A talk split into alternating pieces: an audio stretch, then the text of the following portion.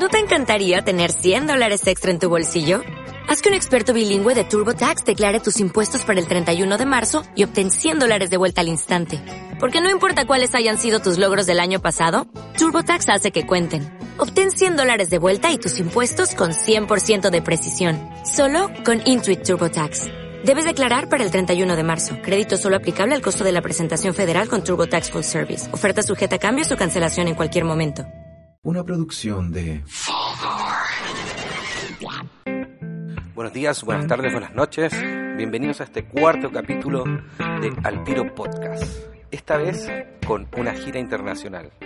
El cofundador de Bibliotime se encuentra en Lima, Perú en estos momentos, en una mini gira realizando actividades por Chupaca y Trujillo también.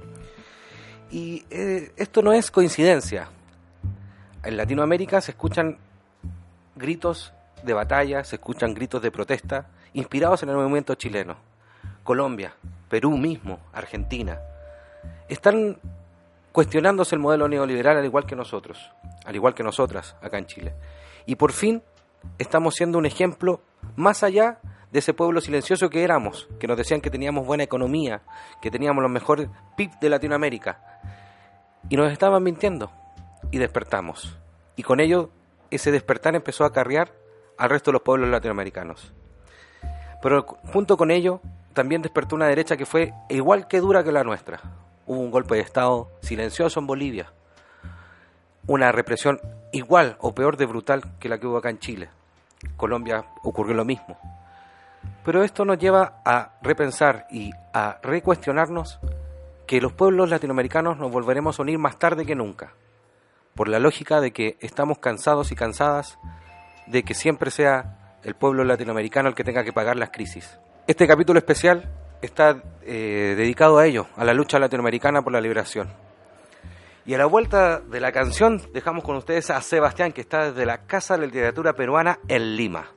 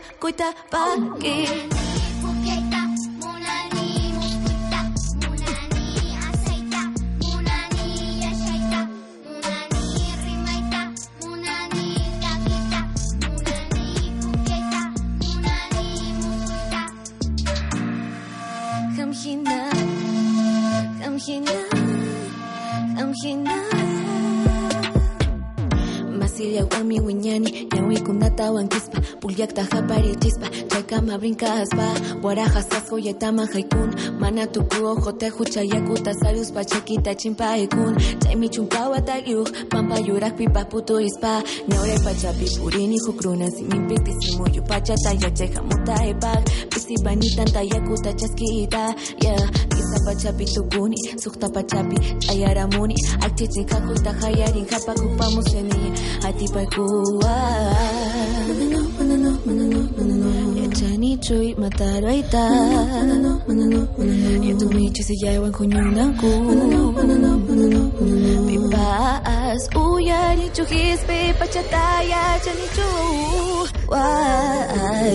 Mancha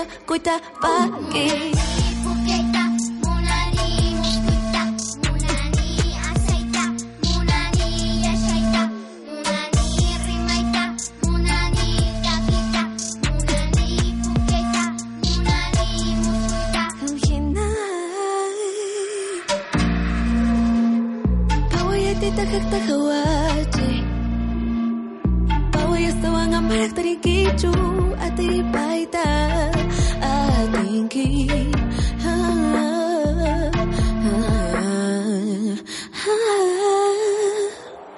ah, ah. Mancha kuita pagi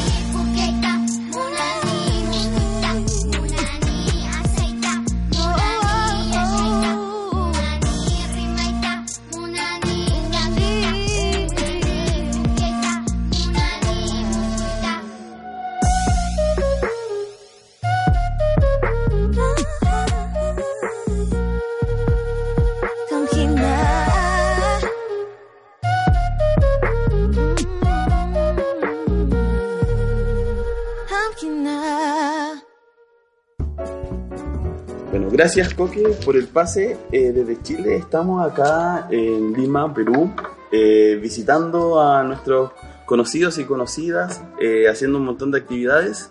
Y hoy estamos acompañados eh, en este especial de Perú con dos personas fascinantes que nos van a, a contar, eh, invitar a explorar sobre la literatura peruana. Eh, así que les voy a dar el pase para que nos cuenten quiénes son. ¿ya? ¿Quién quiere Muchas partir? gracias. ya me lancé yo sola. Eh, bueno, eh, gracias primero por, por- por iniciar esta conversación. Estamos en Casa de la Literatura Peruana, eh, que se ubica en el centro histórico de Lima, justo al lado del Palacio, también al lado de un barrio eh, muy lindo y muy tradicional, que es el Rima, que está cruzando el, el río. Y bueno, Casa de la Literatura es un centro cultural eh, que se eh, asienta sobre la antigua estación de trenes de Desamparados. El edificio eh, tal cual hoy existe tiene casi un siglo de, existencia, de, edificación, pero el nombre viene desde mucho antes, ahí sí ya no me, no me acuerdo muy bien cuál es la historia, pero eh, es colonial, si no me equivoco. Venía de un convento que se llamaba, era dedicado a la Virgen de los Desamparados y por eso quedó ese nombre ¿no? en los rieles. Potente igual, los desamparados. Sí. Ahí, Cuéntenos de ustedes primero también. Ah, Tu nombre, por favor. ¿A qué te dedicas? ¿Por qué estás acá también en la Casa de la Literatura? Cuéntanos. Eh, bueno, yo trabajo aquí en Casa de la Literatura, trabajo perdón, como coordinadora del área de investigación y curaduría. Eh, mi nombre es Diana Maya. Gracias. y como Diana Maya y coordinadora del área de, de investigación y curaduría, eh, me encargo de eh, proponer temas eh, y conducir las investigaciones eh, en archivos o bueno, en distintos acervos eh, culturales o literarios, eh, si, si fuera más específico el caso, eh, para mm, distintos proyectos que propone la casa al, al- al público, ¿no? Eh, como exposiciones, principalmente exposiciones, pero también eventos eh, como talleres, cursos, mm, conversatorios, mesas redondas. Ah, ya. eh, ¿Qué tal? Muchas gracias, Sebastián. Saludos a todos. Mi nombre es este, Antonio Chumbile. Eh, laboro aquí también en la Casa de Literatura Peruana, en mi caso como bibliotecario. Y bueno, justamente como lo mencionó Diana, aquí en la Casa de Literatura se ofrece una diversidad de, de servicios eh, referidos a la literatura y por supuesto no pueden faltar ahí las salas de lectura. Eh, tenemos salas de lectura aquí, por supuesto, dedicados a distintos rangos de edades. Y justamente, qué bueno que nos hayas visitado aquí. Estamos justamente en la sala de investigación, una sala dedicada, por supuesto, a la literatura peruana, pero también latinoamericana, universal e incluso también con varias colecciones dirigidas a los docentes, puesto que aquí creemos mucho en la capacidad de, de la literatura para eh, sumarse a la vida diaria de todos los ciudadanos aquí, ¿no? Y bueno, ahí es donde dedicamos nuestros esfuerzos. Y nos contaban un poquito antes de, de la Casa de la Literatura Peruana. Sí. Yo cuando escuché la Casa de la Literatura Peruana, primero me pregunté qué es, ¿cierto? ¿Por qué nace? No sé si ustedes saben por qué nace, cuál es el sentido que tiene de existir. Sí. probablemente albergar la liter- literatura peruana, pero ¿qué más? ¿Cierto? Que están, nos contaban algunas de las cosas que están haciendo, pero cuéntenos de su nacimiento un poco. Bueno, la casa tiene 10 años. Justo hace un, un mes cumplimos 10 años de, de- de existencia. Eh, y bueno, nace ya con esta idea de eh, divulgar y difundir la literatura peruana. ¿no? Inicialmente, durante la, la primera mitad de su existencia, en la que creo que ninguno de, de- de nosotros, o muy poca gente de la que hoy trabaja aquí, eh, estaba en ese momento, eh, bueno, inicialmente estaba destinada a pensar la literatura desde eh, la perspectiva de los autores, es decir, eh, se invitaba aquí eh, a autores para que eh, se vincularan muy cercanamente, personalmente con los lectores o actividades de reconocimiento, cosas que siguen siendo igual de importantes, ¿no? Y ya desde hace, eh, eso, cinco años, seis años, seis años de pronto, eh, empezamos a trabajar muchos de nosotros. Antonio, creo que tú tienes este, Dos dos, años, años. ¿no? Eh, fuimos transformando esa idea eh, y centrándonos más en la, en la mm, perspectiva de los lectores. Por eso lo que decía este, Antonio de, eh, de pensar cómo la literatura y la lectura en general puede ser un, un campo de, de formación de ciudadanos, de sensibilización, ¿no? Eh, nada, pues desde, desde allí es donde eh, trabajamos, sí, Y, y bueno, justamente por la ubicación estratégica de la Casa de Literatura en el centro histórico de Lima, eh, hemos visto que también se puede potenciar mucho como un espacio de encuentro entre lectores, autores, editores, eh, gestores también, eh, docentes, estudiantes, prácticamente toda la comunidad eh, que forma parte del circuito lector e incluso aquellos que también están en camino de sumarse a este hermoso circuito de la lectura y la escritura, ¿no? Y bueno, lo afrontamos también de una manera interdisciplinaria. Aquí se suma mucho no solamente la literatura, sino todas las artes visuales, musicales, el teatro, etcétera, y todas las artes y disciplinas que puedan apoyarnos para difundir la literatura y llevarla ¿no? a la vida personal de cada, de cada ciudadano. Eso. Y bueno, me contaban, una de las cosas que me dijeron antes de grabar el- este capítulo fue, puede pasar el tren, porque sigue funcionando, ¿cierto? El tren aquí cerquita, como en, está como la cafetería, hay una cafetería ahí, ¿cierto? y sí, después sí, está el tren. ¿Cómo conviven con eso, con el tren ahí, la presencia? ¿Cómo influye lo que hacen?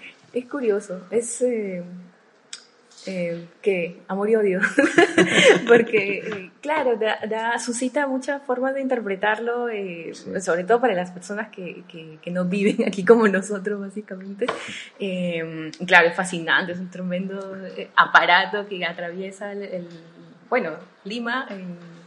Hasta los no Andes. sé sí. sí, cinco o seis veces durante el día.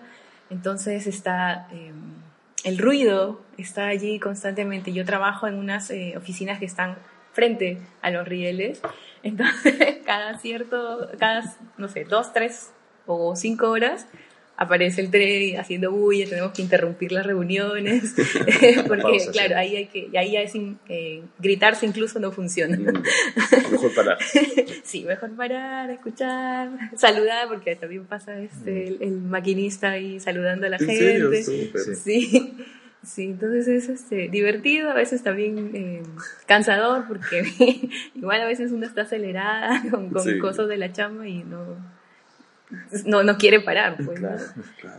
Eso. Pero también, como decía al inicio, eh, em, para las personas que, que- que nos visitan eh, puede ser fascinante también, porque hay un montón de, de, de literatura que habla eh, sobre el tren, o, o más bien encuentra en el, en el tren y en la estación Desamparadas un, un lugar simbólico de encuentro, que de hecho es lo que también hemos recogido nosotros para pensar la Casa de la Literatura como un lugar de encuentro de, de lectores, por ejemplo. ¿no? Claro, sí, qué increíble además como no, me, me sigue como impactando el nombre porque es como uno igual a veces se siente un poco desamparado y la literatura te viene a amparar a veces, entonces también tiene un significado Sí, interesante como venir sí. a ampararse en este lugar, como que es bonito, igual muy simbólico. Eh, y ahora eh, nos había nombrado un poquito como de, del, no, hemos hablado de la literatura peruana, pero no hemos hablado de la literatura peruana, lo hemos nombrado. Entonces me gustaría que me contaran qué está sucediendo hoy en la literatura peruana, porque mm, Eh, lo hablaba un poquito antes de empezar a grabar, pues, como que no nos conocemos mucho entre países latinoamericanos en la literatura, conocemos a los íconos, si uno nombra a Borges, a García Márquez, a Isabel Allende, a pero ¿qué más hay, cierto, en la literatura peruana? Como en términos generales, algunas corrientes interesantes, si hoy está pasando al- algún movimiento que quieran ustedes que las personas conozcan. Ya, em, bueno, como ha solido pasar en varias generaciones literarias que ha habido aquí en nuestro país, eh, la oferta, por llamarlo de una manera, es bastante, bastante variada. Em, por eso es que últimamente cada vez se está aceptando el término más que de literatura peruana, literaturas peruanas, Em, ya que, bueno, tenemos gran, gran producción literaria siempre de la parte de la ciudad, pero también aquí mu- cada ciudad es muy, muy distinta. Tenemos la parte sierra, costa, celo, por reducirlo de una manera muy sencilla, pero cada una también tiene su variante, su propia, eh, un- una historia muy, muy distinta también, distintas formas de enfrentar a la modernidad también, distintas lenguas, distintas culturas, distintas formas de entender la literatura misma incluso. Por eso es que aquí se puede encontrar, bueno, desde en el lado, digamos, ya letrado, con una tradición ya detrás, la historia oficial, digamos, de la literatura, aún ahí dentro también hay va- varias variantes. Por ejemplo, creo yo siempre aparece un grupo de poetas relacionados a la literatura, digamos, coloquial, cercana al habla de la gente, al habla cotidiana, dentro de las cuales tienen varias variantes también. Eh, pero también hay gran presencia de una literatura cercana más bien a la sierra, que usa bastante el lenguaje oral, pero este caso ya no es el lenguaje oral urbano, sino el lenguaje oral, digamos, andino. Eso también produce una gran cantidad de poetas, narradores, que ahora siento yo últimamente se están encontrando cada vez más. Em, e incluso también siento, este, me- mejor dicho, ya, es, ya se nota bastante de que se está prestando atención y se está revalorando la literatura escrita en otras lenguas también, por ejemplo, en lenguas originarias aquí. Eso es bastante saludable. Varios autores cogen de los demás también, las influencias van y vienen. Eh, así que, nada, sería cuestión de eh, detenernos en algunas si queremos conocerlas bastante. ¿no? La verdad es la, la variedad es bastante, bastante inmensa. Al menos aquí en Casa de Literatura estamos eh, abogando poco a poco por valorar autores que no han sido todavía muy reconocidos en el canon o que incluso han sido tal vez este, no recepcionados de, de la mejor manera, digamos, ¿no? Tratando de suplir esos, digamos, algunos vacíos, algunos malentendidos, porque la literatura siempre se está haciendo. Y tratamos eso de, de más o menos que todos se conozcan ahí, ¿no? Entonces, sí, difícil el tema.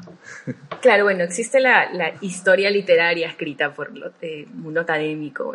Igual también existe un canon escolar, aunque normalmente se tiene su correlato en, en el- en las historias hechas por la academia, ¿no? Y así como por hacer un, un gráfico del siglo XX, eh, ¿qué ocurre? Vanguardia, modernismo, ¿no? Modernismo, el decadentismo primero, modernismo, vanguardia, en donde yo creo que ahí resaltan eh, Mariátegui, Valdelomar, eh, Magda Portal, ¿no? personas así como súper, súper eh, aguerridas en su, en su lenguaje. Yo creo que en el fondo eso es lo que eh, se rescata de la literatura peruana, por lo menos la que, la que más se conoce. ¿no? Eh, luego el indigenismo, donde Arguedas, José María Arguedas está este, así como el hito de, de la literatura peruana, ya se podría decir, ¿no? y que además, por cierto, tuvo un, un vínculo con Chile muy, muy, este, muy bonito, muy, este, eh, muy bonito porque eh, está en todas las capas de su vida, en la creación misma, en los universos que representa, ¿no? personajes y también en su vida personal. Y creo que, no sé si esto que decía sobre la literatura oral o de, de- de- de- creadores que piensan la oralidad, eh, aparece en los 50, yo los empiezo a ubicar desde allí, ¿no? Sí, Este, sí. es- eh, Scorza o Con Grimes, eh, que son gente que está eh, representando mundos sobre, por ejemplo, la um, reapropiación de tierra, la, la reconquista de tierras, ¿no? Por comunidades campesinas. Eh, hay mucho allí de- del, del, eh, del lenguaje andino en, en esos, eh, y muy poético, por cierto, creo que por eso mismo, ¿no? Eh, y ya en los 80, el- el movi- grandes movimientos de, de poetas geniales, eh, como Hora Cero, por ejemplo, que, que, que creo que todo el mundo recomendaría. Eh, nuevamente, gente con mucha garra, este, poniendo todo el verbo allí en la, en la palabra y sin vida. dejar, y claro, y con eso, este, con mucha atención en lo que está pasando en su entorno y, y plasmándolo en, en sus textos. ¿no? Entonces, es un lenguaje así súper, súper este, eh, extenso también, muchas, muchas palabras, casi este, prosa siempre, ¿no? Pero está todo ahí, todo volcado, toda la, la pasión volcada en, esos textos de, de Horacero, Cloaca, ah, no sé qué, a quién se te ocurre allí. Juan Ramírez, Ruiz, Ruiz, por ejemplo, ¿no? ¿no? Creo que recomendadísimo. Eh, cierto, yo, yo coincido con eso de lo aguerrido y siento también esa, el desborde, siento que hay- es algo muy común encontrar acá en los poetas y varios narradores también. Eh, tuve oportunidad de conocer también algunos colegas de Chile Argentina y ahí compartíamos poemas y me di cuenta, me pareció, sentí que la gran cantidad de poemas peruanos eran largos y, y veloces además. Sentí eh, quizá tenga mucho que ver la realidad o el contexto durísimo que han vivido aquí gran cantidad de poetas, hasta hace pocos años incluso, pero o sea, hay siempre esta necesidad como de alzar la voz, ¿no? Algo así. Pero eso por un lado, ¿no? También por ahí tenemos varios poetas eh, de lenguaje, como se podría llamar, O de la sutileza, De la sutileza hay varios también, sí, sí, Washington Delgado, Solo Guren, también pondría ahí. O, hay otros que mezclan lo aguerrido con el surrealismo y las imágenes y lo que conocemos como poesía pura como Westphalen, César Moro, por ejemplo, ¿no? Ahí hay de todo. Pero Vallejo. Pensando en toda esa Sí. gran este, mezcla de, de, de lo, de lo imposible de decir y decir lo imposible de decir, yo creo que Vallejo y es Intensidad y Altura, por Sí, ejemplo, sí. ese poema. Por ahí también, por eso no puedo dejar de mencionar a Blanca Varela, por ejemplo, que para mí también es una de las mejores, mejores. Ah, y como lo comentaba Diana, sí, este, también esta relación entre la literatura y la vida ha sido una gran, gran constante también dentro de nuestra tradición, cada una de manera distinta, ¿no? Siento que a partir de los 70 sobre todo se ha afrontado y, y a partir de los 60 en la narrativa también, nos ha marcado mucho este tema, por ejemplo, también de las migraciones internas, eh, este choque de culturas, la andina, la selvática, la criolla, como la, conocen muchas veces, y también las distintas clases de criollismo, de andinos también, y esto se puede evidenciar en la literatura. Eh, en el mismo Arguedas, por ejemplo, el español y el quechua se mezclan de una manera inédita, ya esto es una constante en varios autores, varios narradores, en poetas, etcétera, etcétera.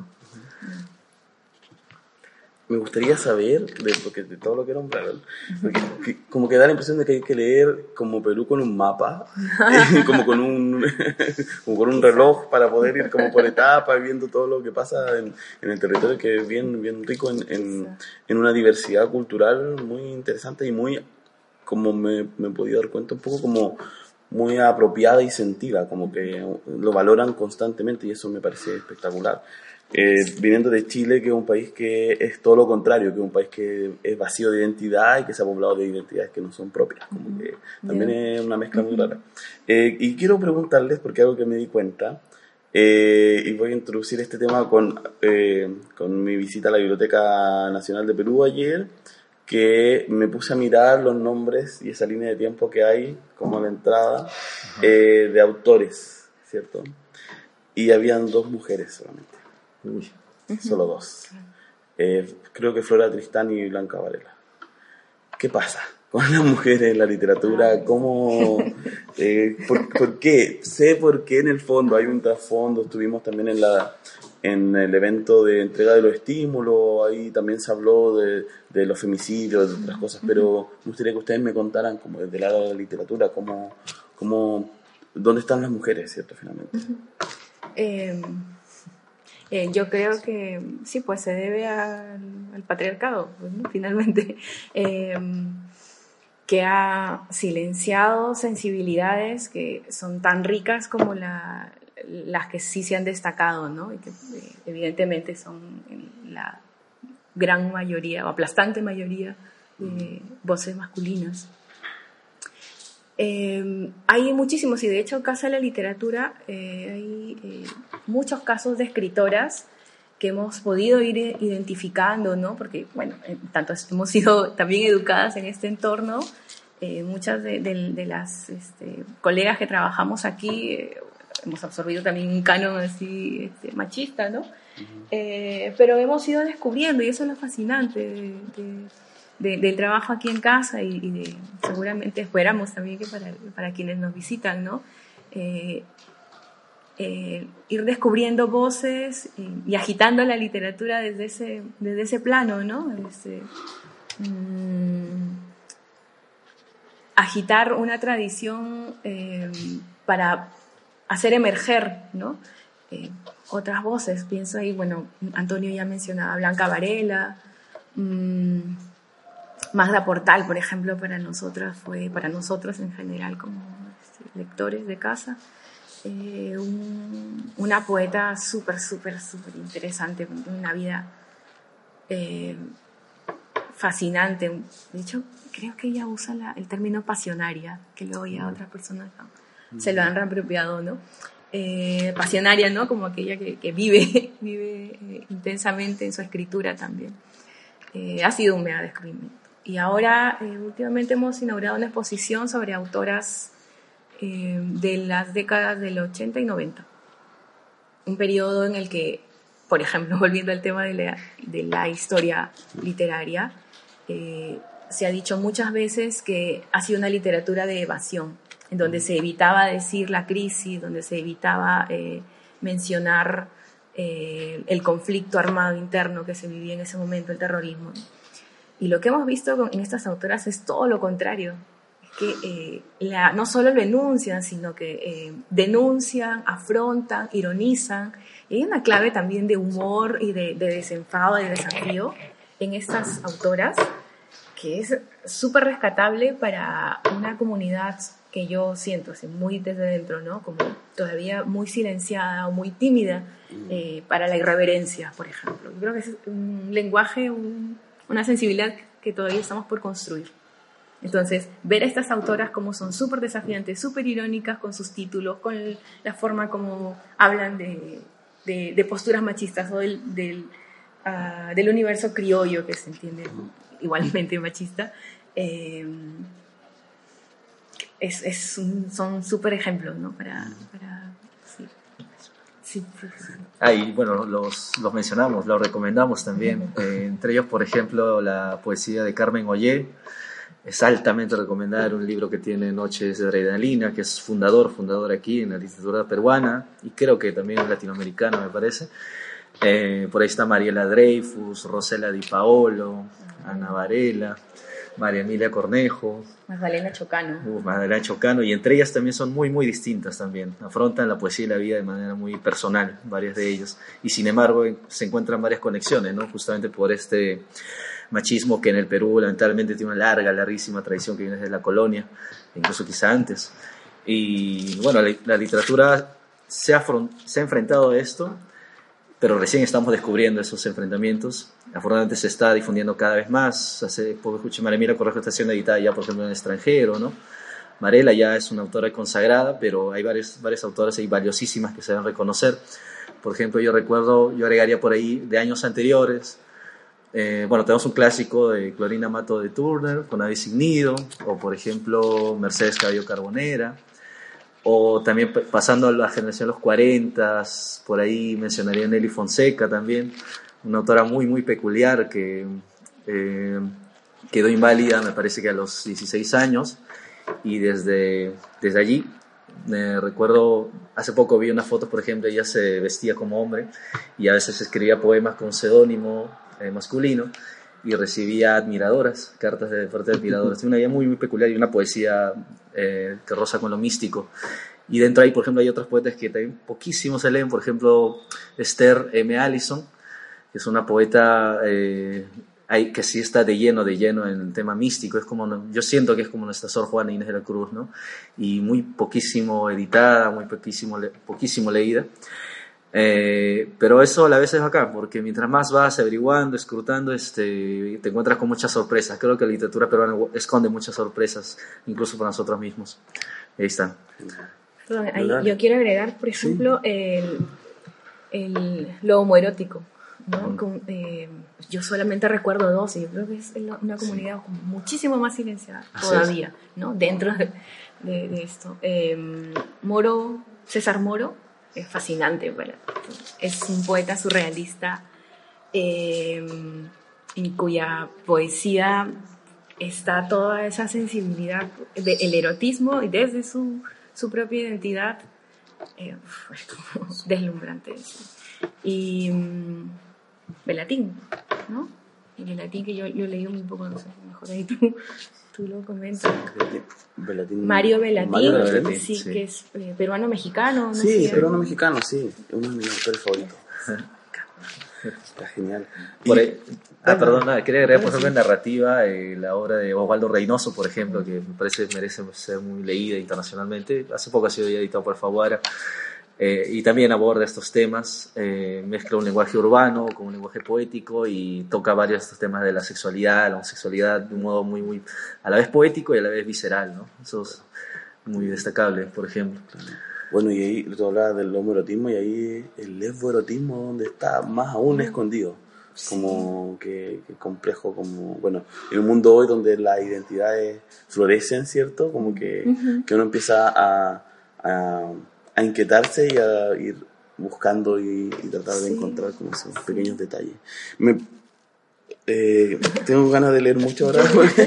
Una lluvia de una lluvia, no tengo que alcanzar a anotarlo Diluvio. todo, pero voy a escuchar de nuevo el capítulo para anotarlo.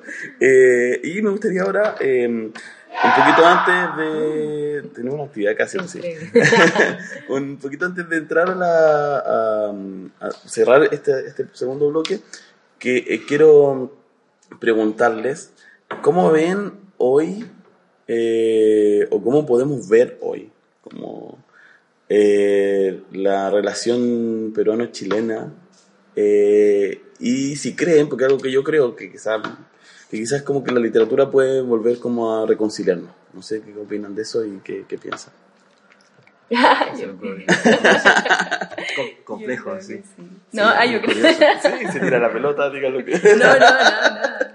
Este, Yo creo que sí. Lo que pasa es que eh, justo hace un par de años hicimos acá un congreso internacional Ajá. sobre literatura eh, entre Perú y Chile, sobre vínculos literarios entre Perú y Chile.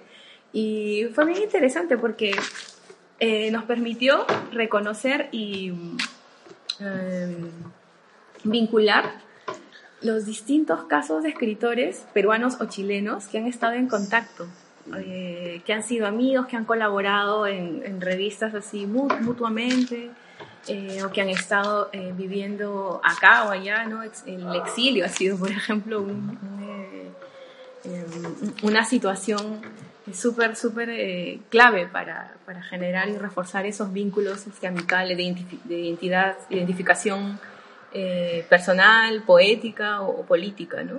Seguramente las tres juntas, ¿no?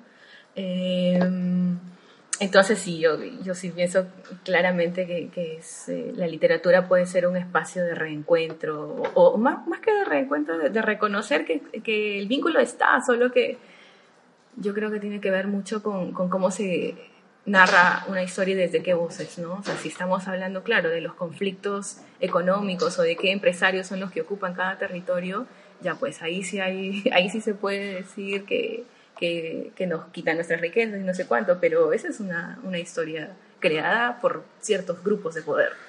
Em, En la literatura no pasa en eso. la literatura yo he visto todo lo contrario, un intercambio, flujo. Incluso en los debates, no sé, Vicente Huidobro y, y César Moro, Ah. un debate súper súper gracioso. Sí, Pero sí, sí. ahí se ve claramente que estamos pre- prestándonos atención, que estamos interesados los unos en otros.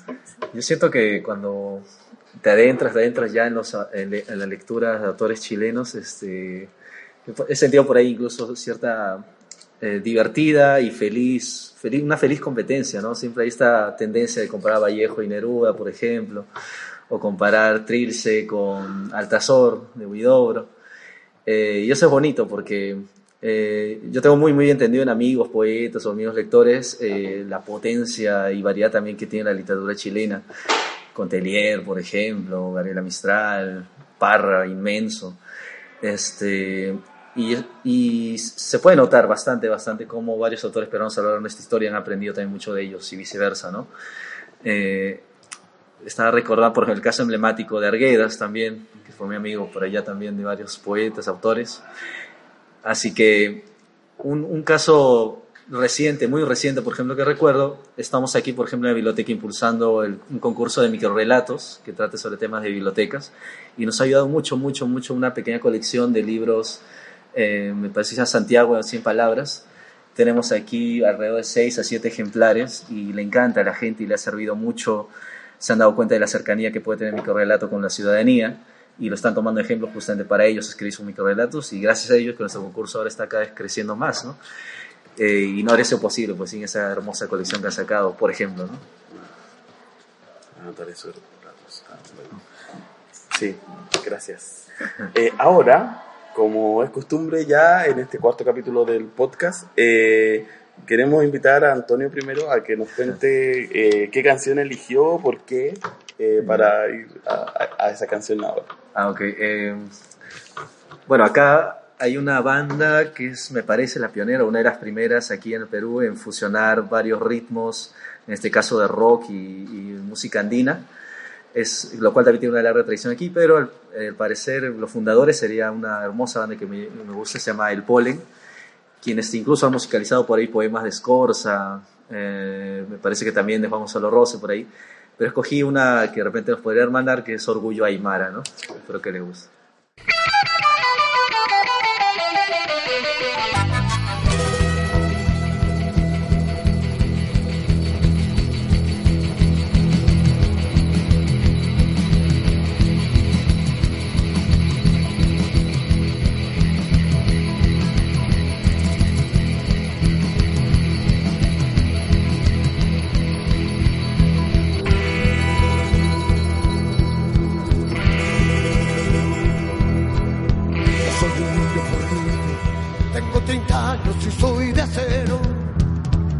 Fui labrado bajo el yunque de la meseta andina. El lago Titicaca templó mi cuerpo fiero y fue mi cuna blanda la más pétrea colina. La mamá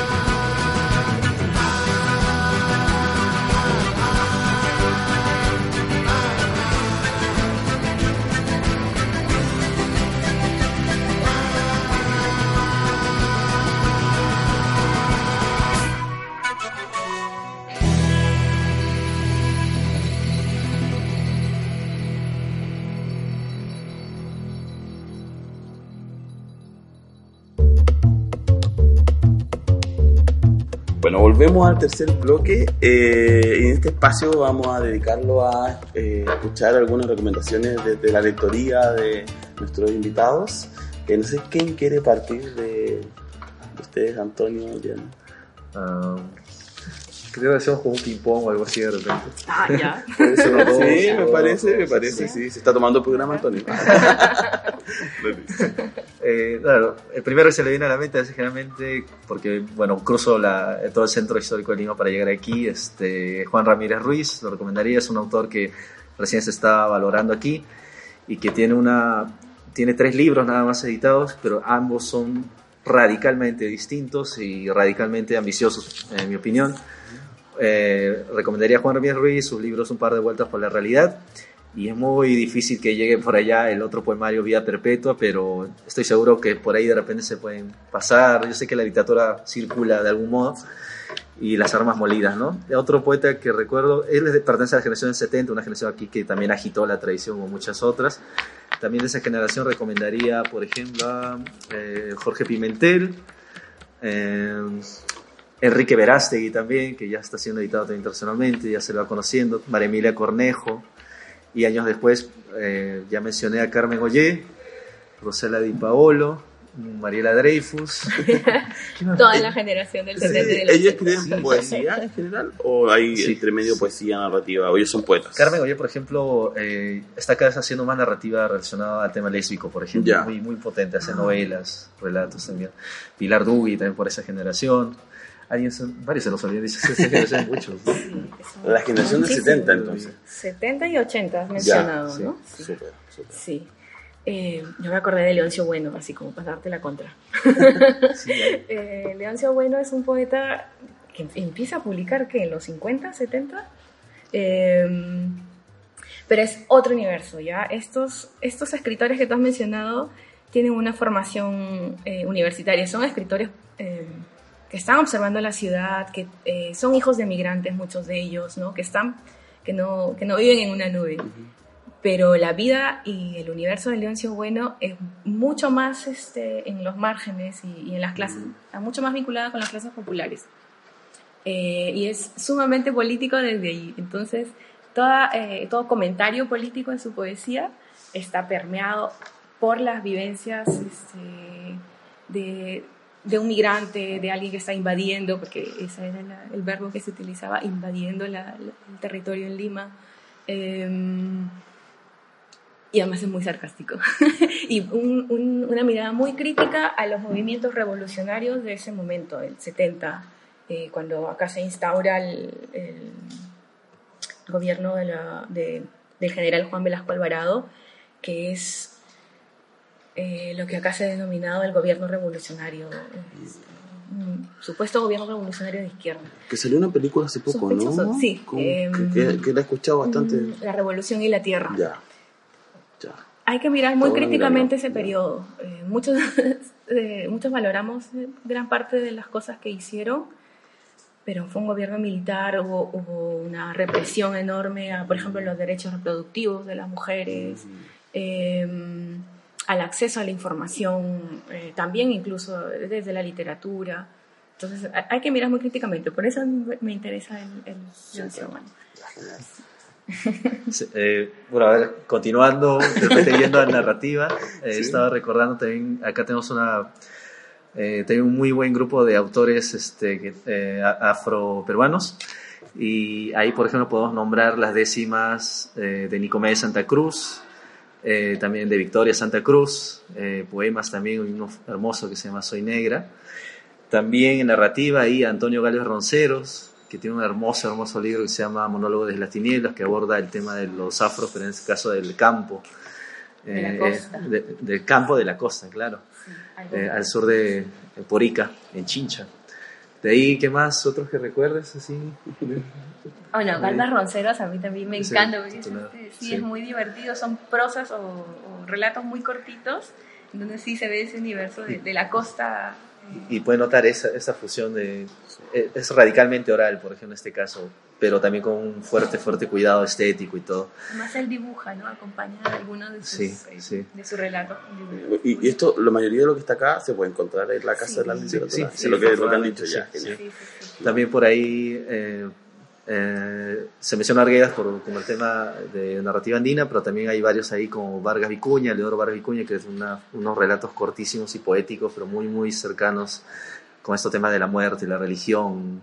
Este, otros, otros. Blanca Varela. no, Blanca Varela. Blanca Varela es este, potente, una brutalidad al, al momento de, de- de lanzarte eh, De una escena o, o, una, o un absurdo. Incluso También- sí, lacerante su, Sí, sí. su poesía. Tenemos poetas juguetones también, por ahí, por ejemplo, Luis Hernández, eh, por ahí a Arturo Corcuera también, los recomiendo, es casi imposible leerlo sin una sonrisa en la cara. Um, otros poetas juguetones recomiendo, por ahí Alberto Hidalgo también, si a los que les guste la irreverencia, eh, a los que les guste la ternura, de repente por ahí pueden leer a Juan Gonzalo Rose, pero es, es una palabra que se les conoce, ¿no? Pero en realidad si nos adentramos en ellos hay una gran variedad también dentro de cada uno experimenta, ¿no? Y, y hoy hay algo que, que puedan recomendar de la literatura peruana de hoy.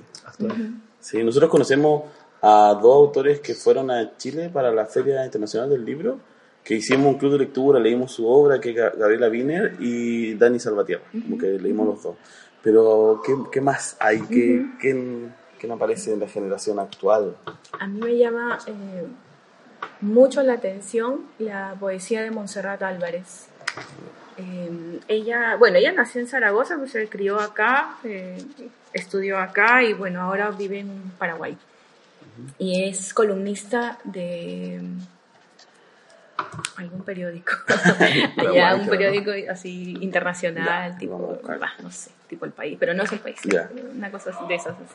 Eh, pero y son súper este, súper curiosas sus, sus, sus columnas allí, eh, duras, ¿no? E- Ella te lanza las cosas en una y claro, con mucha potencia, con mucha rabia, mucha furia en, en- en su lenguaje. Entonces, eh, bueno, el único, ah, espera, yo he leído, claro, su único poemario que he leído, pero que es, ya con ese poemario a mí me bastó, eh, ha sido Zona Dark, que lo publicó acá, es un libro hoy de culto porque... eh, De culto. sí. sí, generado determinada comunidad de lectores y al mismo tiempo es un libro muy difícil de encontrar. Em, sí, ahí tenemos rato. Al azar. Es una persona así con mucha, mucha furia. Sí. bueno, ya el título te anuncia, ¿no? Hay una, Sí. este, sí, hay una, una oscuridad en su, en su alma. Eh, Cierto, una, mucha, mucha guerra, mucha furia en su, en su alma.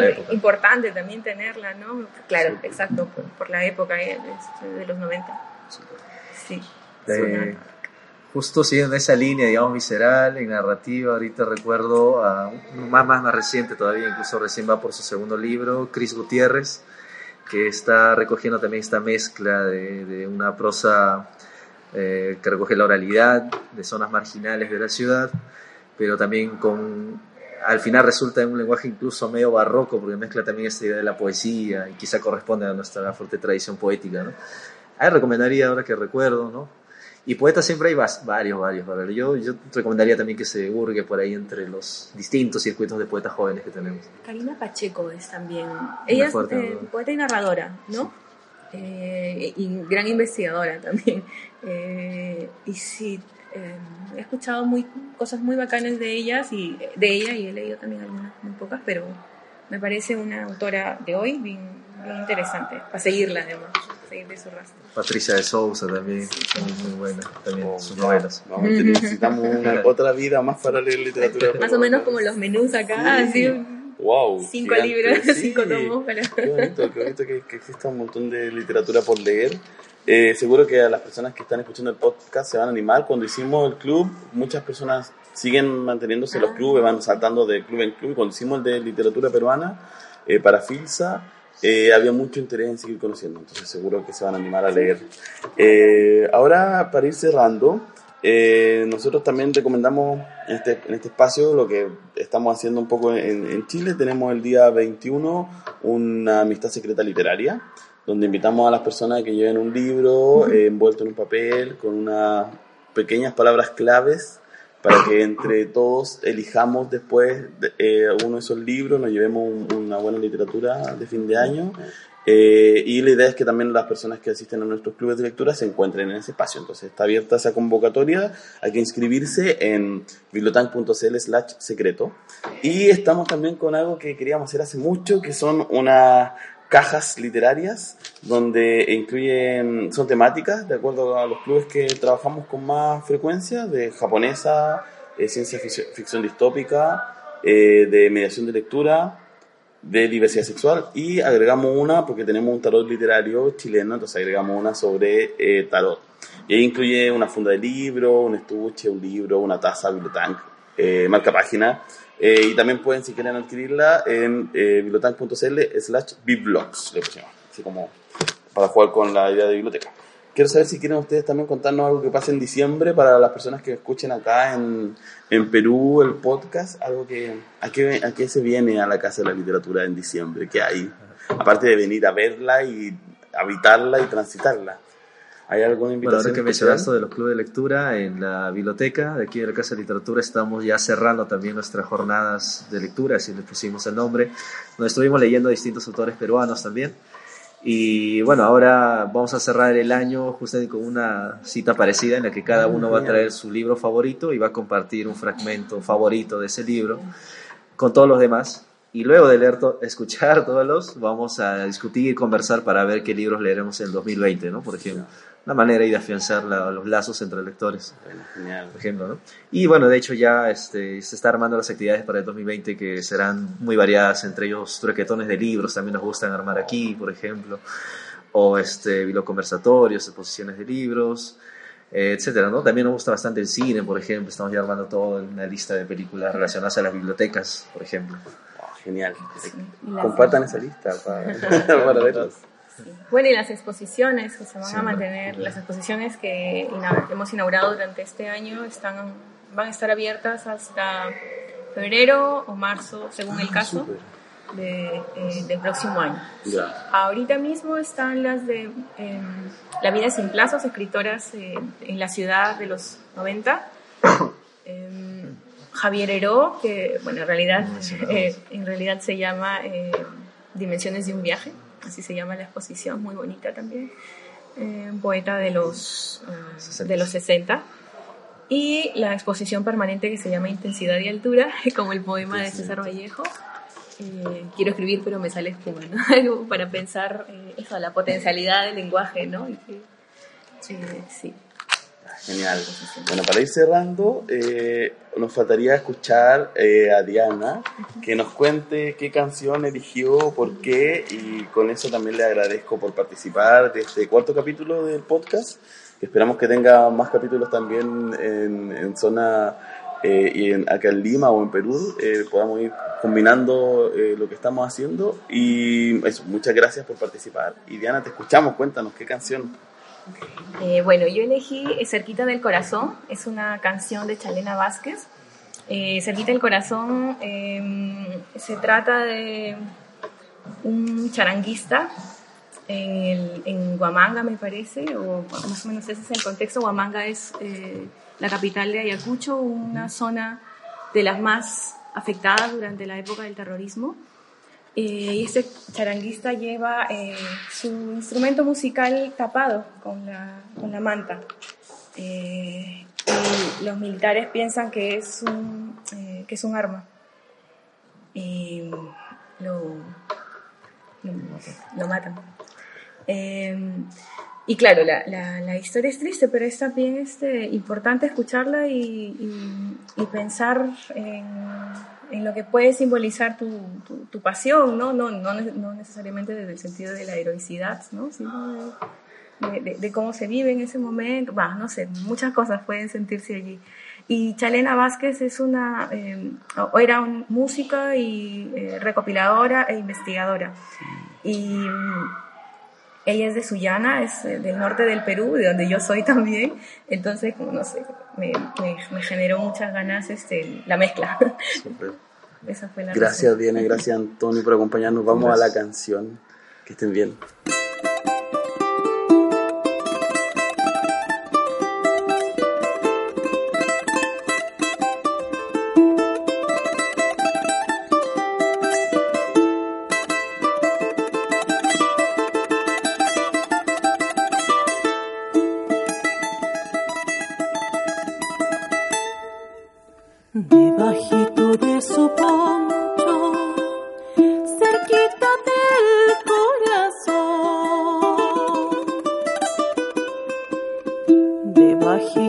supongo.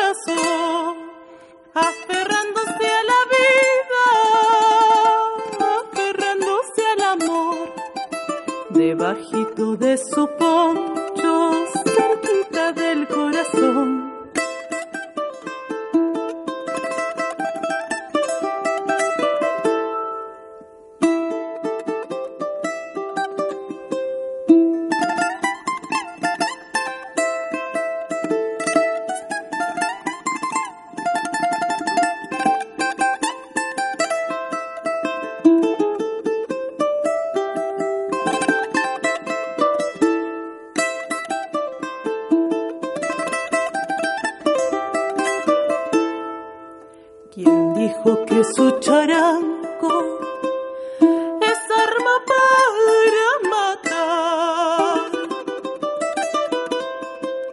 ¿Quién dijo que su charanco